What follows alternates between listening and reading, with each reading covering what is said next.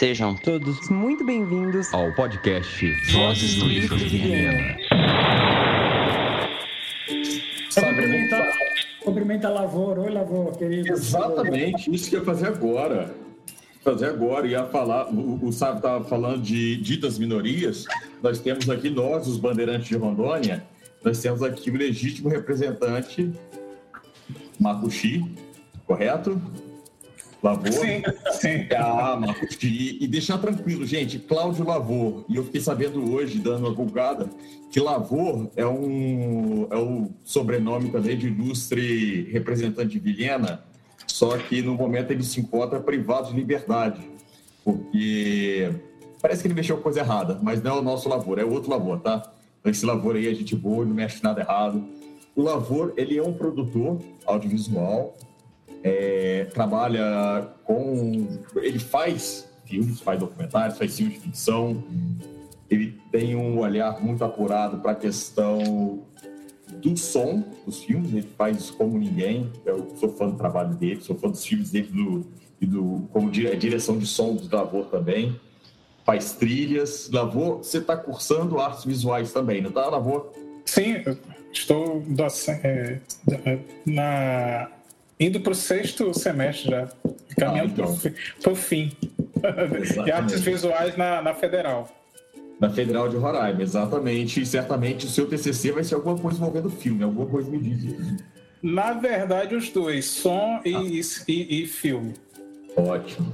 Lavô, é, aproveitando aqui que estamos entre amigos, é, faz uma apresentação melhor de você, sabe? Já, já apresentou o falou um pouquinho Assim, a gente vai ter tempo realmente de, de aprofundar, mas a gente vai marcar o outro encontro, que o Lavô tem um probleminha com, com a internet, mas a gente vai remarcar.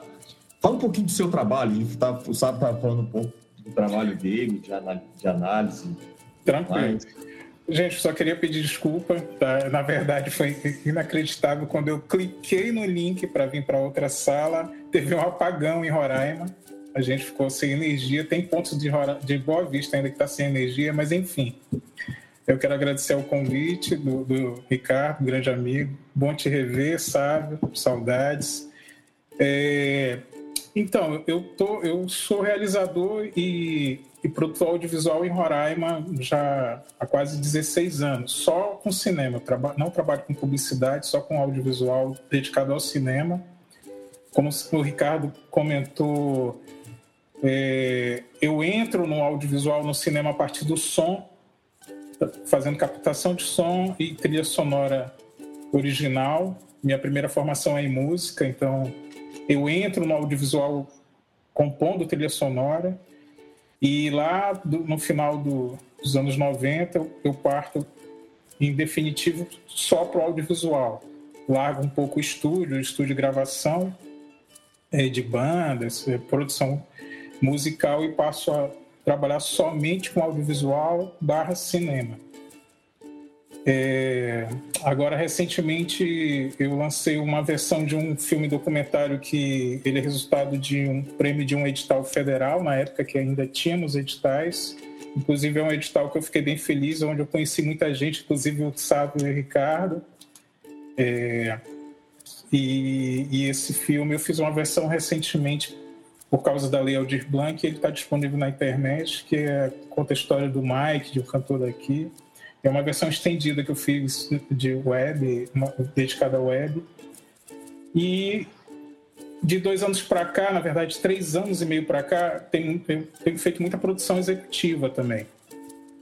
É algo muito distante do só produzir, algo muito mais complexo, onde tu trabalha com, com a formação da equipe, pagamento, a pré-produção, produção e pós-produção em outro formato, assim. É como se fosse o gerente de uma empresa, assim. Então, são caminhos bem mais complexos e, e que já... É a dor de cabeça, é a dor de cabeça do filme. Gera muita dor de cabeça. Mas, enfim, aí eu estou lançando agora, como produtor executivo, são dois filmes. É, um foi gravado na região, no, no norte daqui de Roraima, na região do Iramutã, uma região linda, com muita cachoeira, é uma ficção chamada Palazito, que foi gravado em 2019, e aí, a partir da Lei Aldir Blanc, também é, conseguimos o edital de finalização. E também produzimos agora em janeiro o filme Ventos do Verão, foi rodado já na, no pico da pandemia, assim, agora em janeiro. E a ideia é lançar eles até fevereiro do ano que vem, os dois, talvez consecutivos ou com um espaço mínimo. Mas é isso. Vocês ganharam o prêmio de Brasília também. Filme? É, então, aí tem Por Onde Anda Macunaíma, que é uma produção, uma coprodução São Paulo e Roraima, através da produtora Platô Filmes, do Tiago. E eu tive a sorte de ser convidado para fazer também direção de som e a trilha sonora original e, e acabou que a gente fez história assim. Foi um filme de Roraima que ganhou pela primeira vez o melhor filme no, no Festival de Brasília. É um festival obrigado gente é um festival super punk, é. assim, que muita gente tem medo de participar, porque eu, muito, eu lembro muito de, de situações de, das pessoas na sala de cinema, no Festival de Brasília, jogarem coisas na tela, entendeu? Jogar copo e tudo, quando o filme era ruim. E aí era, era um, um amor e ódio, assim, pelo, pelo festival, porque a gente queria muito um filme nosso lá, mas também a gente ficava com muito receio de como ele poderia ser recebido. Então mas foi super bem recebido por todos e, e, cara, inclusive ele estreia amanhã. Ele é uma coprodução com um apoio direto do canal Curta. E aí ele estreia amanhã no canal Curta, às 22 horas e 20 minutos no horário norte, para quem tiver acesso ao canal Curta. É um longa-metragem que traz todo esse desenrolar do, do mito Macunaíma aqui para gente ele se desenrola a partir de outro filme que eu também fiz trilha sonora é, e som que é do Thiago Briglia, que é Nas Trilhas de Macunaíma. E aí, foi o Doc TV esse, não foi? Foi o Doc TV, o Doc TV 3. Exato. De, logo depois a gente ganhou o Doc TV 4 também, que foi o último Doc TV, que foi, foi o filme Roraimeira. Mas o, o Por Onde Anda Macunaíma, ele vem do, do Nas Trilhas de Macunaíma, então nas trilhas ele fala de como, qual o entendimento da, da tríplice fronteira, das comunidades indígenas com o mito, e já esse novo, o Por Onde Anda Macunaíma, o diretor é, pega essa, a partir de, de, destrincha nos três modos, entendeu? Então, é por isso que a gente brinca, o Macunaíma se fala com acento, mas se escreve também como se escreve aqui, que é Macunaíma. Então, é, essa, essa, é, esse entender através de, do, da história do, de como o Sudeste, o Sul, é, entende um mito e, e, chega até aqui. É um filme bem complexo, bem denso, assim. Inclusive, muitas pessoas falam, pô, dava para ter sido uma série, então. A própria produtora, depois. Porque é muito complexo, é um assunto muito complexo, que envolve três países, três três línguas, ou fora as línguas maternas, então há muito que se falar e muito que descobrir ainda, como toda, toda a região norte, assim. A gente tem muito que falar e muito que filmar ainda.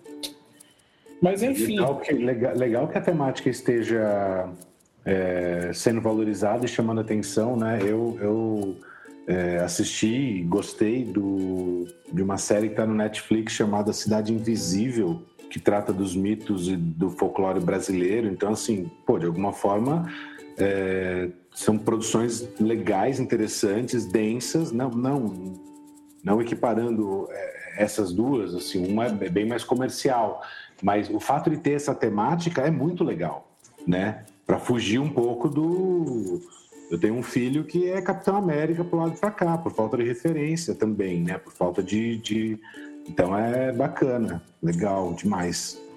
É, o Cidade Visível, vocês devem estar acompanhando, tem sido muito criticado, assim, por, por N situações, assim. Mas eu concordo contigo, Flávio. Eu acho que é um, uma quebra de paradigmas, de, de, de, de, muros, assim, que, que se busca, assim, outra, outras histórias, entendeu? Principalmente nossas mesmo. O Brasil desconhece o Brasil. O Brasil exato, desconhece exato. o Brasil. É mais comum a gente ter acesso à, à história de fora do que a, a, nossa, né? É, e o mais triste, há o interesse em buscar histórias de fora. Então, há, há pouquíssimos é, interessados em descobrir o que o, o, a comunidade próxima onde te faz, o, o desenvolve, o teu município, o município próximo onde tu mora. E eu vou dar um exemplo aqui do Ricardo do Sávio, que me levaram até Novo Airão para gravar o filme deles e, cara, é absurdamente maravilhoso isso. Entendeu? A gente descobriu uma comunidade, como a gente teve a oportunidade de viajar, de conhecer. Então, há muito ainda, há muito, muito, muito para se falar. Esse, esse filme mesmo que a gente vai lançar agora, essa ficção, Parasita, ele foi gravado na região do Iramutã, uma região que é, tem difícil acesso, assim, ele é muito conhecido por ser um local, esses que vocês devem ver sempre no, nos noticiários, onde tem muito garimpeiro, é, é, em regiões de Garapé, de Rio, é na, na área Yanomami e nessa área do Iramutã. E ele é muito conhecido por isso. E, e só isso, né? Então, mas as comunidades, existe muita, muita comunidade indígena lá, são muitos indígenas. É uma comunidade, é, um, é uma região das serras que eu frequento desde 2010, na verdade desde 2006, no início da homologação, onde eu ia lá dar aula de audiovisual para os próprios indígenas estarem fazendo registro desse processo de homologação. Então, eu fico de 2006 até 2010 em várias comunidades indígenas da região das Serras, a que hoje a gente conhece como Raposa Serra do Sol. E lá a gente, através de um grande amigo que é da, da do, do Maturuca, que é, que é o Aldenir Wapchana, que é um cara assim fantástico. Hoje ele, ele, ele é, um, o cara que mais registra assim, a comunidade dele, tudo. As imagens dele foi responsável é, é responsável por, pelo final, o finalizar do processo da, da homologação. Era as imagens dele que ia para o Supremo Tribunal para ser analisado, todo o processo de, de, de, conflito e tudo. Todas essas imagens que a gente via na época do, da, dos conflitos da Raposa Serra do Sol era do Aldenir. Enfim, mas eu vi o finalzinho da fala do Sávio. É, eu fico feliz quando, quando participo desses encontros, é, porque é entender a potência do audiovisual, seja ela feita por um celular, seja ela feita por uma câmera de última geração, mas que seja feita. E, e é, é uma ferramenta que a gente tem que se apropriar de uma forma melhor, assim, entendeu? Eu vejo muita gente montando vários canais, canais que se repetem assuntos, canais que são Ctrl-C, Ctrl-V, mas quando a gente busca para nossa região, para a região norte, há muito pouco. Há muito pouco. Então, quando a gente começa a entender que a gente pode ter um produto nosso, um produto audiovisual, seja um, um, para um canal Vimeo, YouTube ou um podcast, a gente tem muito ainda para mostrar para todo mundo há muito ainda a, a se conhecer nas nossas regiões. Então, eu estava falando com o Ricardo esses dias, ele falando um pouco como é a cidade, tudo. Então, é, é, é maravilhoso ter um canal dedicado para isso. Eu tenho um projeto chamado Inventar Cinema de Fronteira, que eu também tive a oportunidade de fazer um projeto com. Na verdade, ele foi contemplado, né, Ricardo, com o mesmo projeto lá com o pessoal da UF, da Universidade Fluminense, em Niterói. Inventar com a diferença, né?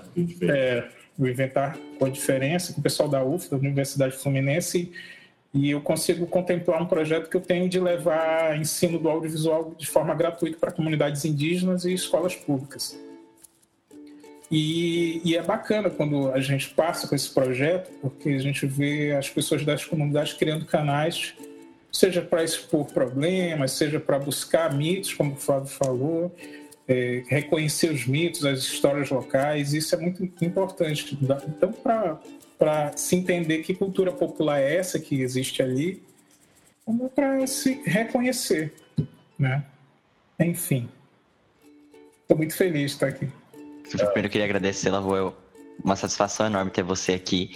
É, que nem eu falei pro, pro Sávio, é muito bom a gente ter esse, esse olhar de quem trabalha, de quem está inserido nessa esfera da, do audiovisual tando, trazendo essa, essas informações para gente, essas leituras para gente. A, a, o meu ponto era sobre o André levantou uma questão que é sobre quais são os pontos mais difíceis no momento de construir um, um, uma produção audiovisual. E eu eu lembrei de, de uma coisa, porque o, o Sávio comentou a respeito da parte da narrativa. Ele comentou brevemente sobre a narrativa. E eu fiquei pensando, para você que, que diz que trabalha especificamente com a parte da música, trabalha com a produção como um todo, mas concentrada na, na parte do áudio, da, nessa produção audiovisual, a sua parte do áudio. Como é que é para você fazer o uso da, da, música associada a essa, essa narrativa visual também, porque as duas caminham juntas na, na produção?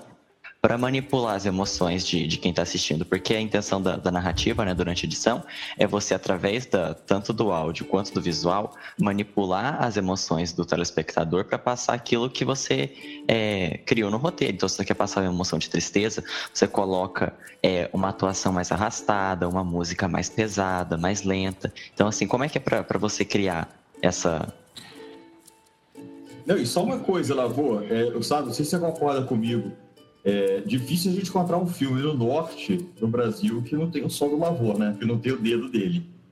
Porque ele tá em praticamente todas, né? Verdade, já falei, ele é um especialista. Explore é. nesse sentido. O, o Lavor, ele é a referência no norte e uma boa referência no Brasil também a respeito de som. Assim, os filmes bons que a gente vê, bons assim no sentido da produção, tudo, que é o Lavor. Tem dedo do Lavor, gente. Inclusive o nosso filme, né, Sávio? Exato. É... Cara, Andrei, eu gosto, eu gosto da pergunta porque é algo que eu sou apaixonado é o som. E é uma briga eterna comigo e os diretores e os diretores gerais assim de filme. Não foi uma briga que eu tive com o Ricardo e o Sávio, porque eles já já me chamaram sabendo, eu acho que como eu pensava assim, quando você vai escrever um roteiro ou um argumento, a primeira coisa que as pessoas vão fazer é pensar em imagem, né? Aí pensa cor, figurino, no caso de ficção. E dificilmente isso é uma tristeza para mim, é algo que eu batalho há muito tempo, é, é entender já de cara o som. Poucos fazem isso, mas há muito mais fazendo, muito mais pessoas fazendo. O som, eu eu entendo que a importância dele chega a ser até mais do que a imagem. Porque quando há ausência de imagem, o que se permanece na tela grande é o som. Seja ela em silêncio, a ausência de som é considerado som, é uma linha narrativa dentro do, do, do, do roteiro. E, e, e, e, como, como eu trabalho, vai, depende muito, Andrei, assim, da, a diretores e diretores. Agora mesmo eu estou compondo três, é, três, tô no três processos de trilha sonora. É, de forma mais técnica, sim, eu, eu sempre converso com o diretor para dividir as cenas, independ, é, independente do roteiro. É uma divisão, divisão diferente, é uma divisão que ele entende as emoções, exatamente o que tu falou. O diretor vai é, dividir as cenas em emoções que ele acha que se alternam. Essas cenas são cortadas do, do produto bruto, do filme bruto, e envia para mim, numeradas e, e coloca o nome ou não, enfim. E aí eu trabalho cada cena dessa. Então, digamos que tem um filme de 15 minutos, mas pode ter 15 trilhas. De repente, o diretor acha que cada minuto é um tipo de emoção diferente. E eu componho para aquele momento, para aquele espaço. Por isso que eu sempre faço questão de colocar no crédito trilha sonora original. Porque não é música que se baixa da internet, não é colagem de som. Ah, por mais que eu use sampler, às vezes eu uso sampler, mas é composta para aquele momento, para aquela cena e tudo, como é feito no cinema mesmo. Então, acho que o, mais, o, o, o, o importante é entender o que é o som nesse teu filme que tu vai produzir, qual a importância que ele tem, e, e sim, ele é responsável pela emoção, é tanto que tu, tu pode colocar imagens famosas de filme sem som, tu pode até no, no, no, demorar a lembrar, mas quando tu coloca a trilha sonora desse filme, tu lembra na hora. Então é caso, caso vamos lá para os clássicos, ET, Tubarão e Contatos Imediatos Terceiro Grau e por aí vai, entendeu? Senhor dos Anéis, Harry Potter. Então a trilha é, é, é, é emoção extra tela, extra imagem, é aquela que vai te pegar lá na cadeira, na frente da tela e te puxar para dentro do, do filme. E quando, quando eu penso a trilha, ela está super conectada ao som. Eu sempre conversava com o, o, o, Ricardo no filme deles, que é um filme que tem muita, muito espaço aberto, muito, muito rio, é, a paisagem sonora. Eu sempre falo isso. Chamo o diretor e tá, diretor, vamos conversar aqui agora sobre a paisagem sonora do teu filme. Mas como assim? Não, eu quero entender o que que o cara, quando sentar na tela grande, lá no cinema, qual é essa paisagem sonora que vai estar tá inserido ele lá dentro. Entendeu? Eu não quero só, eu não gosto só dessa voz que vem de frente ou voz, o barulho do carro que vai para um lado para o outro, não é só isso. É o que envolve o espectador, que é essa paisagem sonora que te empurra para dentro do filme, além da imagem e tudo. E dentro dessa paisagem sonora, há a discussão dos elementos sonoros, seja som de vento, dos foleys, que é pisar, barulho de, de, das coisas e a própria trilha sonora. Então, entenda, o som é muito, muito importante. Som barra ausência de sons, que é o silêncio. Então, todos, todos esses elementos, eles só somam e potencializam a imagem, a imagem do teu produto. Imageticamente falando, a, a, a, o som potencializa essa experiência de quem vai assistir, tendo ou não som. O silêncio é muito importante. O silêncio, a ausência de som é muito importante. Tem uma cena do, do Ventos do Verão que tem, eu acho que três ou quatro segundos de silêncio, a ausência total, não tem nem som ambiente. Ele é importante porque ele é o ponto de giro necessário para trazer uma, uma emoção que ainda vai vir. Te prepara, ou seja, te derruba ali, silêncio total, e já vem outra coisa para cima de ti. Não sei se eu respondi, André. Sim, sim, respondeu. E o que eu acho interessante é que, assim, nessa questão do som, não entra só a trilha sonora, né? Como você disse, entram efeitos da paisagem. E o que eu acho muito interessante nessa construção da, da narrativa do filme em cima do áudio e do visual é que nós temos diversos exemplos de, de filmes em que, por exemplo, o visual sempre vai estar presente. É, são poucos casos em que a gente não tem o visual, mas tem muitos casos da ausência da, da parte do som só que é uma ausência necessária, por exemplo, você disse desse trecho. E o que eu acho muito interessante é uma liberdade que, que, que eu vejo, pelo menos nas, nas produções, é relacionado ao uso. Às vezes, por exemplo, filmes no espaço. O espaço não, não transmite o som, né? Ele não consegue, o, som não viaja pelo espaço.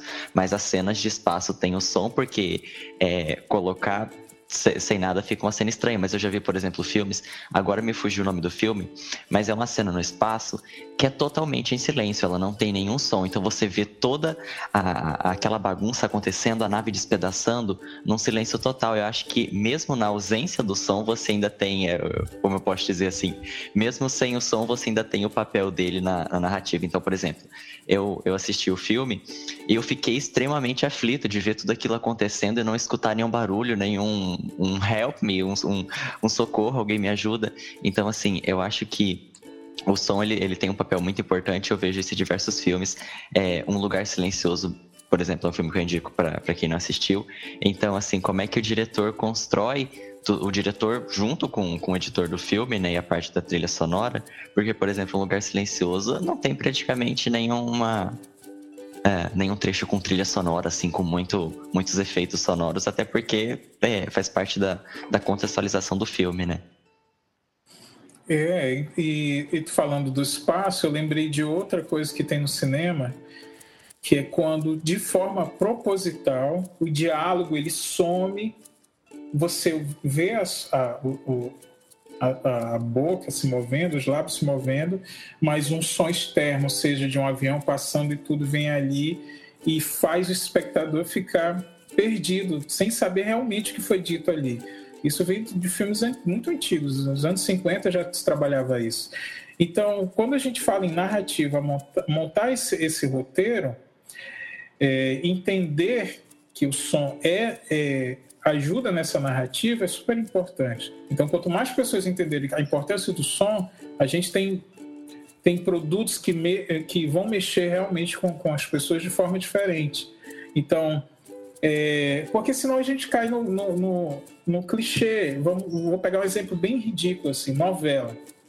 as novelas, ela tem um padrão que já, já deu, assim, entendeu? A própria Rede Globo, ano passado eu vi um, um, um trecho de uma novela, eles se preocuparam com a textura da imagem. A textura da imagem já é próxima ao cinema, né? Então são lentes, são câmeras que trazem uma textura diferente, mas o som, se tu vira de costa, é a mesma coisa que eles fazem lá nos anos 70. É aquela música engraçadinha para o núcleo engraçado, é aquele som de, de, de, de quen, quen, quen, tan, tan, tan, quando acontece alguma coisa. Então, é, a gente tem que passar disso, gente. A gente tem que entender a importância do som. Já deu, né? A internet tá um pouco ruim aqui, tá, pessoal? Aí, se não der para escutar, é... eu repito, tá? Eu não gasta a internet dando a, dando a desculpa, não gasta ela agora, já vai direto para a pergunta. Pro Lavor, que é sobre o preconceito e como vocês lidam com o preconceito. Mas é filme do Brasil, coloca um filme do exterior e tal. Aí eu falo, não, mas tem filmes brasileiros que são bons. E realmente tem. E eu queria saber como vocês lidam com isso e se tem alguma iniciativa nesse sentido. Ótima pergunta. Vou te falar que é, no começo aqui da, desse bate-papo com vocês eu falei, eu trabalho só com cinema. Eu vivo em Boa Vista, Roraima. Não trabalho com publicidade, eu não faço outra coisa, não faço outra coisa. Trabalho só com cinema. E mesmo assim, é, a gente vê isso todo dia, João. Aqui as pessoas ainda falam assim, mas você trabalha com o quê mesmo? Com cinema. E é muito difícil, uhum. assim. Não, é, não chega a ser um preconceito, chega, seja é, é a, a, falta mesmo de entender que tem um mercado, esse mercado ele é amplo, a, a, quem produz no Norte até, até tem deixado de falar assim, ah, o Cláudio Lavô, diretor do filme Roraimense, Ricardo Agu e Sábio Estocco, diretor de um filme amazonense. Não, é filme, cara. O filme é um filme, é filme. Ah, porque o filme do Sudeste, do filme do Rio de Janeiro e de São Paulo é apresentado como um filme e eu tenho que sempre falar, ah, eu sou o filme de Roraima. Não, cara, é filme. E, e se tem preconceito, preconceito vai existir sempre, porque isso é, é, é, é misturado muita coisa. É, é, se, o, o, lance de se sentir ainda vira-lata, bairrismo, muita coisa. Mas se a gente cair nessa, a gente não produz. E o que tem ajudado muito isso, e é algo super importante que infelizmente tem, tem ficado escasso, tem, tem acabado mesmo, é o cineclube o cineclubismo, os cineclubes são importantíssimos para divulgar e, e, e, fazer escoar essa produção. É, a gente tem uma dificuldade muito grande de ter janelas para exibir. Então, a, a única saída para a gente do norte são os festivais, entendeu? Infelizmente, esses dois anos de, de pandemia aí tem distanciado muito até as produções de festivais, porque tem festival que foi cancelado e tudo. Mas é, os festivais são único, a única janela que a gente tem encontrado, assim. Quando não, são reuniões que de, de são, são em grandes empresas como Netflix, é, Globo Filmes e outras que fazem é, encontros de mercado e aí você vai lá, oferece teu filme, eles fazem um contrato de dois anos e coloca em algum canal desses pagos e tudo. Mas o Cine Clube é, é importantíssimo, entendeu? E eu fiz muito isso aqui muita gente do norte fez, é, tem, tem diminuído esse processo por N situações que a gente tem vivido nesse, né, de um tempo para cá, mas é um espaço onde você ia, tinha um projetor, um som e filme de Manaus, de Belém, de Rondônia, entendeu? E, e a gente se reconhecia, entendeu? A gente se encontrava e terminava o filme e a gente batia papo, esse papo que a gente está tendo aqui, entendeu? Ah, Lavô, como tu fez, sabe? Como é que é, é, essa estrutura? Ricardo, como foi essa experiência e tal? E isso é importante. E aí, sobre como lidar com preconceito, para quem me conhece sabe, né? É... não, não ligo não, cara. Vou, vou fazendo aí. É, eu tenho, eu tenho, eu tenho, só, eu tenho, eu tenho a sorte de, estar sempre produzindo esses, esses dois anos. Esse um ano e meio eu pensei que não ia conseguir, a gente não ia conseguir, então esse edital da Lei Aldir Blanc veio e deu uma respiração, trouxe um ar assim para quem produz assim. Hoje, hoje, agora mesmo, domingo a gente vai produzir mais um filme. Eu estou em seis produções aqui, estou em duas em Manaus. Cancelei minha ida para Manaus agora, porque é evidente, né? Manaus está saindo ainda de, um, de, um, de, uma, de uma complexidade da pandemia, enfim mas tem muita gente com roteiro na mão para produzir, faltando só o apoio inicial ou só juntar as pessoas certas para caminhar. É, eu acho que assim, é, João, se tu produz e tem roteiro, liga para preconceito não, camarada. Faça nessa questão que, que o avô falou, preconceito sempre vai existir em todas as áreas, né? Sempre vai ter alguém para julgar e dizer que, que outra obra é melhor, que outra, é, outra crítica é melhor, que outra produção é melhor. Sempre vai ter alguém para ficar. Sempre vão ter pessoas que vão, vão julgar, mesmo sem entender. O, o que é triste às vezes é isso, né? Pessoas que, que não têm conhecimento nenhum da, da área julgando como se, se fossem grandes críticos. E sabe, eu só é, é, puxar a conversa também. O Sábio, você fez parte do Cineclube também em Manaus, né? Na UFAM. Ah, sim, sim. É, é, Cineclube, só para é, contextualizar um pouco, né? É um, um, um, encontro, assim, de amantes do cinema, né? Isso é da, da história do cinema, anos 20, são os primeiros... 1920 que eu falo, tá, gente? Esses são os primeiros é, cineclubes assim, é, registrados na história e tudo. Uh, e aí essa, essa, prática né, de se reunir, quem gosta de cinema, se reunir, assistir junto, né? E diferente de uma sala de cinema, então você escolhe especificamente o filme que você vai ver e depois tem uma chance de conversar ali, né? Geralmente tem uma conversa, alguém que vai expor um crítico, né, convidado, que vai expor um ponto de vista sobre o filme, mas também vai socializar ali com quem está ouvindo aquela aquele comentário, né? Então é uma crítica construída no coletivo é, experiências trocadas, né, quando o realizador está presente na sessão, isso é muito comum também. É, isso que é o, o cineclube, né? E, e, como tem uma grande tradição, assim, né, pelo menos relativa, de cineclubes que, que vêm para o Brasil e tudo, na universidade, na UFAM, lá quando eu estudei, é, tem um professor que vinha dessa, desse contexto de cineclubes lá nos anos 60, 70, 80, e nos anos 90, 2000, enquanto eu estava na universidade, eu fiz parte, era um, um projeto de extensão né, que ele desenvolvia e eu fui o bolsista por dois anos. E a gente tinha para a comunidade universitária é, filmes de arte, documentários que tratavam de questões relevantes da sociedade, enfim, é, filmes muito interessantes. Eram três sessões por semana e em que né, tinha uma divulgação ali para aquele público da universidade e geralmente tinha um folheto né, com dados sobre o filme, então a circulação dessa, dessas informações sobre os filmes, isso é muito importante, não é só ver por ver, né?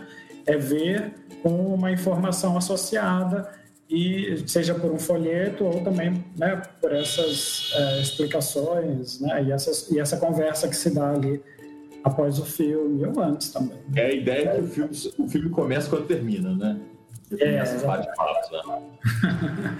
e aí, isso que, é, isso que é o Cineclube, assim, só para deixar mais transparente. As coisas que o Labor também já tinha explicado muito bem, claro. Rico. E aí? E aí, que a gente tem um baita papo aqui, que a gente tem um monte de coisa legal que talvez eu encerrar, assim, eu, eu ia pedir para os dois, tanto para o Sávio quanto para o Lavor, responderem uma última pergunta direcionada para o Andrei, para o André e para o João, no seguinte sentido, assim, é, somos um grupo de um projeto de extensão e eles são alunos que estão cada vez mais se embrenhando na, na questão audiovisual, quer seja no áudio por podcasts, quer seja nas entrevistas que vão virar é, lives, né, ou nas lives que são entrevistas, que vão virar material para um outro projeto chamado Diálogos para Além do Cone Sul, ou nessa que é de análise de filme mesmo, é o ler o filme que a gente está Então, assim, que o é, que, que, que é vocês... Cineclube, que é Cineclube, Flávio.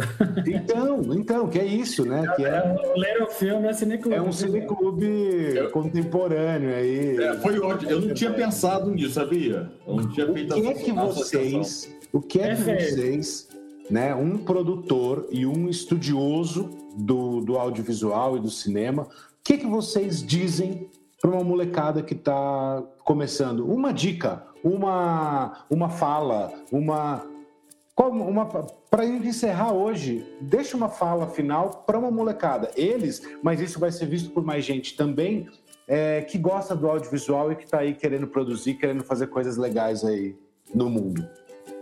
É, olha, tem, tem uma questão de forma e conteúdo. É, a forma, você vai refinar ah, né, esteticamente, você vai resolver é, é, audiovisualmente como você vai apresentar, né? Ah, mas isso está na, na- questão da, da, da teoria da arte, isso está associado forma e conteúdo, né?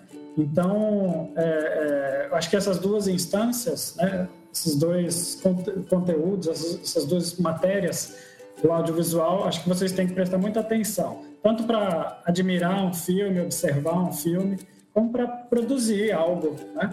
É, a forma, que forma vai ser eficiente, vai ser adequada para um dado assunto, para um dado tema, né? E, então tem o problema da, da forma, mas tem o problema do conteúdo também, né? porque tem produtos audiovisuais e que eles são extremamente importantes pelo tema, né? pela relevância do tema.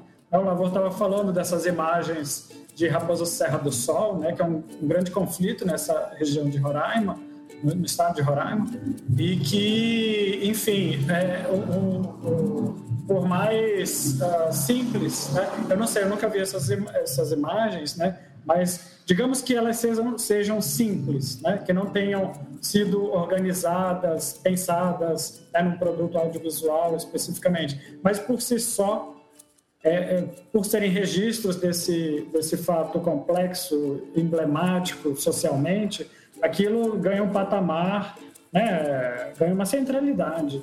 Então, pensar tanto na relevância do tema, na importância, no que é dito, então, são todas as- essas questões de conteúdo, mas pensar também, né, por outro lado, ah, ah, na forma, então, como juntar essas duas instâncias, né? Eu acho que esse é um grande segredo, assim, né? um grande, um, grande é, algo muito importante a ser pensado, né? Tanto para estudar como para produzir. É um pouco isso, assim, é um pouco complexo, mas acho que é um, um dado interessante. Eu acho que é perfeita a colocação do, do, do Sávio.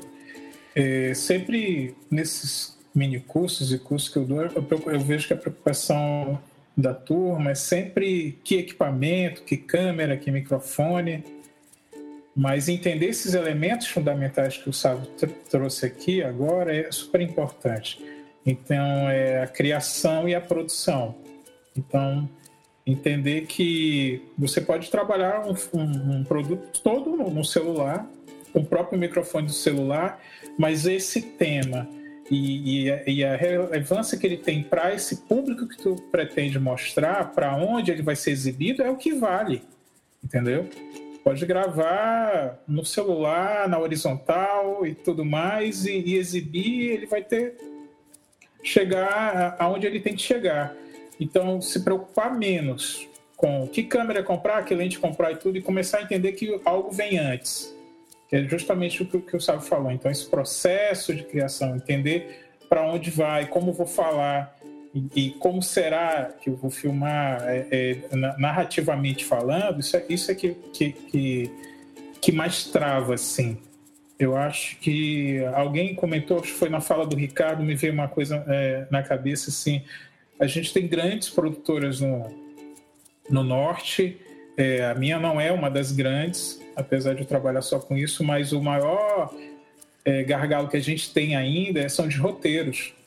Então a gente tem a gente tem até atores, não atores que participaram de um ou dois filmes tudo, mas quando você busca roteiro, é, roteiro pronto, roteiro formatado é muito, muito, muito difícil, muito difícil. Então é muito, muito isso que o Sábio falou.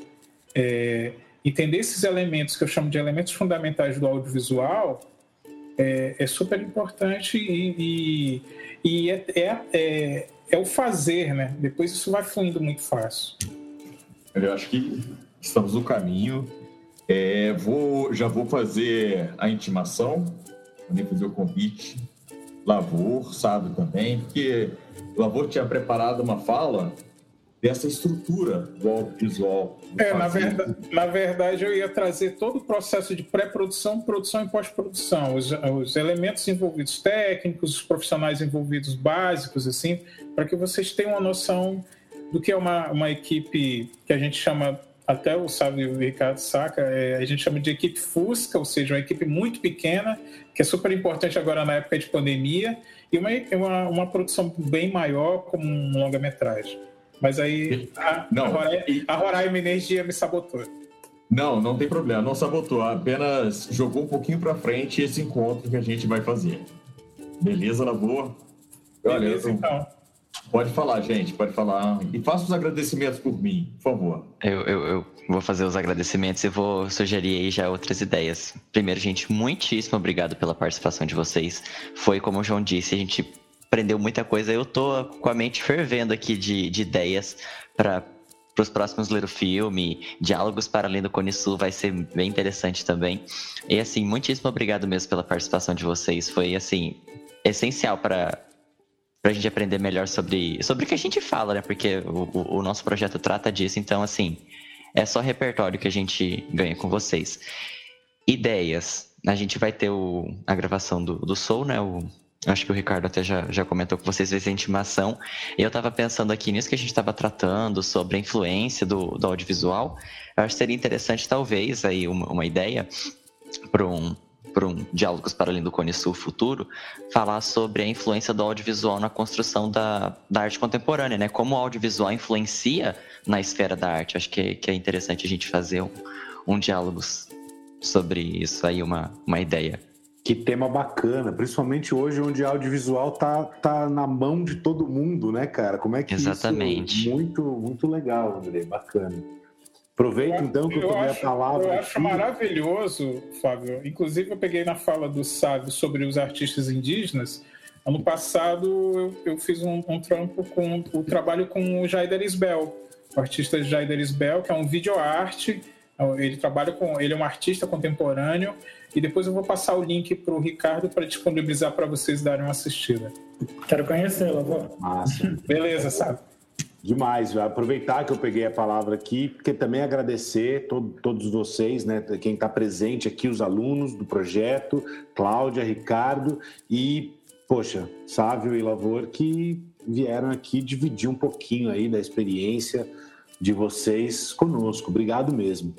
Obrigadíssimo, gente, de coração, Lavor, meu irmão do coração, Sábio, companheiro querido, muito obrigado pela participação de vocês. Cláudio, obrigado por acompanhar. André, Andrei, Flavítio, muito obrigado por tudo. Tivemos algumas baixas hoje, nossos colegas, por conta de uma outra atividade que foi marcada, mas a gente conversa depois, Flávio. Roupa sua a gente lava em casa. Já, já, tá gravando, já tá gravando, tem, tem, que ter promessa de punição, e tem que ter promessa de punição, professor. Se tá punindo pelo atraso, tem que punir também pela falta, então não, gente. Ainda bem que tá gravando, porque eu quero que vocês mandem só esse pedaço. vai, vai, vai, figurinha, professor, vai sair figurinha.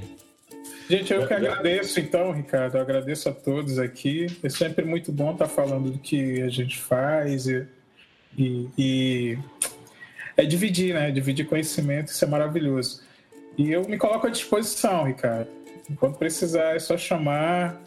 Vamos tentar aí outro, outros caminhos e mais conversas. Obrigado. Parabéns também para os alunos aqui, Andrei, André e acho que o João, né? É, foi, foi ótima condução de vocês, Flávio, Ricardo também, claro, professora Cláudia. E um beijão para a Lavoura.